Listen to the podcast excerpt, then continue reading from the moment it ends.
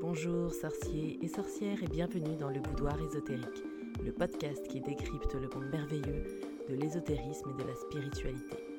Je suis Soel, passionnée d'ésotérisme en quête perpétuelle de réponses.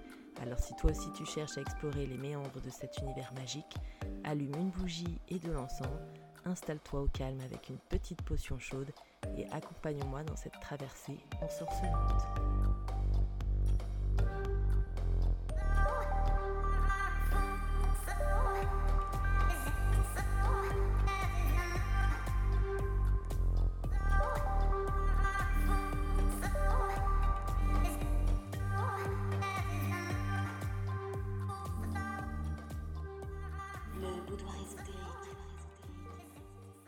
Bonjour et bienvenue à toi dans ce nouvel épisode du boudoir ésotérique. Alors dans ce second épisode, nous allons aborder un sujet qui tournera plus particulièrement autour de l'univers des thérapies holistiques plus que de celui de la sorcellerie, bien que suivant ton regard sur le sujet, tu peux penser que ces deux univers soient entièrement en lien. Tout dépendra de ta sensibilité pour ce monde merveilleux du bien-être et de la spiritualité. Alors aujourd'hui, nous allons tenter de répondre à cette question, qu'est-ce que le magnétisme énergétique? Pour y répondre, je vais tout d'abord expliquer ce qu'est le magnétisme en règle générale et d'où vient cette pratique, puis on va essayer de décrypter les différentes pratiques existantes en magnétisme énergétique. Enfin, je répondrai à certaines interrogations récurrentes comme les soins énergétiques fonctionnent-ils à distance? Mais alors, qu'est-ce que le magnétisme énergétique?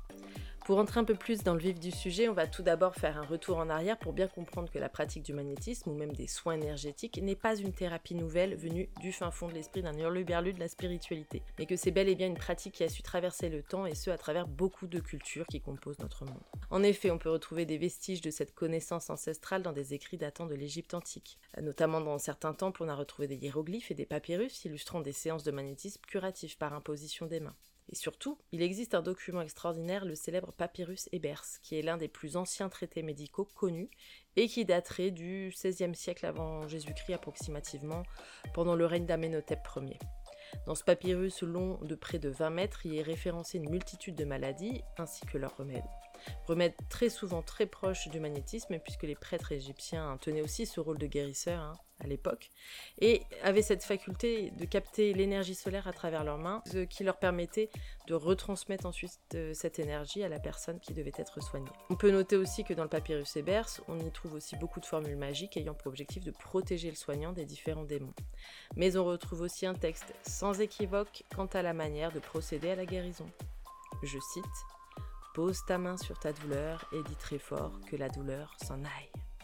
Si c'est pas du magnétisme, ça.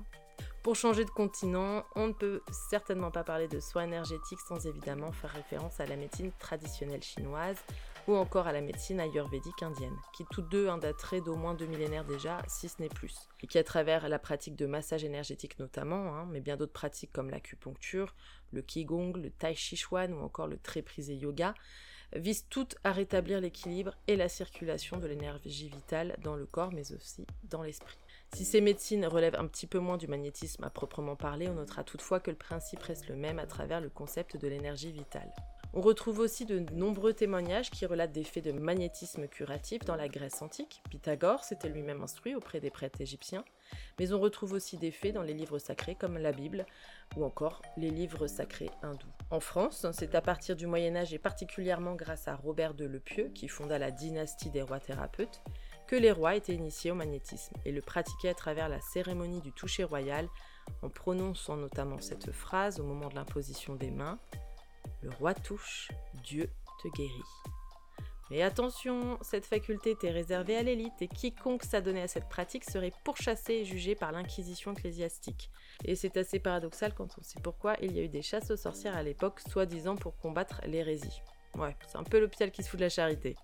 Vaste débat que la question des rituels religieux, quand même très emprunt de nombreux rituels païens, n'est-ce pas? Enfin, pour finir cette rétrospective, on ne peut pas parler de magnétisme sans évoquer des enseignements plus récents comme le Reiki, médecine venue du Japon au début du XXe siècle, mais aussi et surtout sans parler du magnétisme animal ou du mesmérisme de Franz Mesmer, un médecin allemand qui a mis en lumière la théorie du fameux fluide magnétique universel curatif.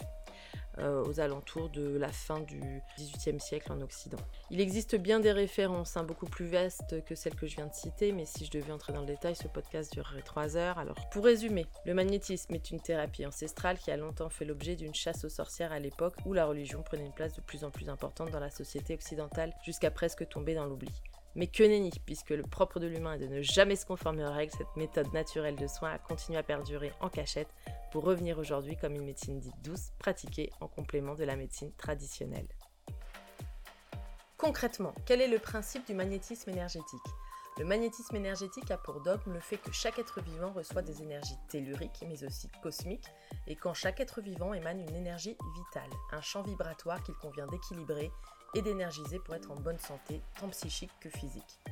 Ainsi, le magnétisme énergétique aura pour fonction de venir débloquer les nœuds existants dans notre flux énergétique. Pour ceux qui sont familiers avec euh, ce sujet, on pourra aussi parler de chakra bloqué et aura pour but aussi de venir rétablir la bonne circulation de ce flux euh, énergétique. Ce qui aura pour effet d'harmoniser le corps et l'esprit. Alors, pour donner quelques petites définitions euh, dans ce que je viens de dire, Qu'est-ce que c'est que l'énergie tellurique hein C'est l'influence ou le magnétisme exercé par la Terre sur les organismes vivants. L'énergie cosmique, ce sont les particules de très haute énergie provenant du cosmos, mais aussi de notre propre système solaire et qui ont un effet hein, sur nous. Et enfin, l'énergie vitale, c'est l'énergie subtile et invisible présente dans tout ce qui est vivant. Elle est aussi connue sous le nom de orgone, prana, mana, éther, etc., selon les cultures. Alors, quelle est la différence entre magnétiseur et énergéticien? Quelles sont les différentes pratiques de magnétisme énergétique? On va répondre à la question tout de suite.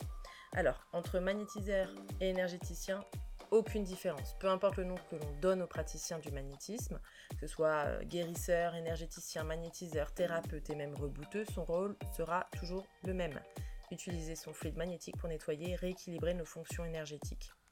En règle générale, le magnétiseur pratiquera son don, je dis bien son don entre guillemets, par imposition des mains, lui permettant ainsi de ressentir les points de blocage nécessitant un nettoyage. Au besoin, certains praticiens mêlent aussi l'imposition des mains et l'utilisation de leur fluide à l'application de pierres et de cristaux afin d'optimiser leurs soins, mais aussi et surtout afin de se protéger des énergies néfastes qui pourraient se dégager lors d'une séance. Il existe aussi d'autres formes de magnétiseurs, puisque par exemple les sourciers, mais aussi les coupeurs de feu disposent eux aussi de cette capacité à ressentir les flux énergétiques. D'ailleurs, ces deux professions sont très présentes dans le quotidien sans que tu ne le saches. En effet, les sourciers travaillent en collaboration des foreurs, des architectes ou même des géologues en général pour identifier les sources d'eau et surtout leur profondeur. Quant aux coupeurs de feu, ils agissent régulièrement dans les hôpitaux pour soulager les grands brûlés notamment, mais aussi les personnes sous protocole de radiothérapie par exemple. D'ailleurs, les coupeurs de feu agissent souvent bien au-delà des brûlures par le feu, puisqu'ils peuvent aussi se servir de leurs dons pour soulager aussi bien des problèmes de peau, comme des eczémas ou des zonas, que des effets secondaires de traitements médicaux lourds. Alors, les soins énergétiques fonctionnent-ils à distance et sont-ils aussi efficaces qu'en présentiel? Et voilà une question que l'on se pose tous. Et franchement, sans qu'on comprenne réellement pourquoi, moi je peux vous affirmer, et ce n'est que mon expérience personnelle, que oui, les soins à distance, cela fonctionne. Euh, j'ai par exemple dans mon entourage euh, ma maman qui est coupeuse de feu et qui pratique régulièrement des soins à distance avec succès. Quant à moi, j'ai déjà reçu des soins énergétiques à distance et ceux-ci ont été d'une incroyable efficacité. Donc ce n'est que mon point de vue et ça n'engage que moi, mais je, veux affirmer, en tout cas de par mon expérience, que oui, les soins à distance fonctionnent. Et, de mon point de vue, ça vient encore étayer en fait le fait que nous sommes tous interconnectés par toutes ces énergies qui nous entourent et que, l'on peut envoyer finalement euh, aussi loin qu'on le souhaite. Qui peut devenir magnétiseur? Alors tout le monde. Nous sommes tous dotés de ce fluide énergétique naturel. Il n'y a pas de don, hein, comme je disais tout à l'heure, euh, entre guillemets, le don. Non, il n'y a pas de don. Tout le monde a ce, fluide énergétique. Il suffit juste parfois d'en prendre conscience pour en activer, sa fonction. Bien évidemment, il n'existe pas de formation reconnue par l'État au vu du sujet, hein, plus que controversé, mais vous pouvez toutefois vous former auprès de magnétiseurs professionnels. Je vous mettrai quelques liens, aussi au besoin, vous pouvez aller sur le site internet, sur mon blog. Et si tu es issu d'une lignée de guérisseurs, il y a de grandes chances pour que tu disposes déjà de ces belles facultés et cela ne tient qu'à toi de les mettre en pratique. Voilà. Alors, quelques conseils pour terminer cet épisode du boudoir ésotérique. Il convient de rappeler que le magnétisme ne peut se substituer à un suivi médical, en particulier en cas de maladie lourde, mais peut toutefois euh, survenir en complément d'un soin pour soulager certains maux. Voilà, ce second épisode est désormais terminé. J'espère qu'il t'aura plu, qu'il aura au moins eu pour effet d'ouvrir la réflexion sur le sujet. N'hésite pas à me rejoindre sur les réseaux à lpmd.fanouel et à visiter mon site internet Le Petit Monde de Fanouel à www.lpmd-fanouel.com. Que de belles énergies t'accompagnent sur le chemin de ton initiation. Dopopacenia, à bientôt.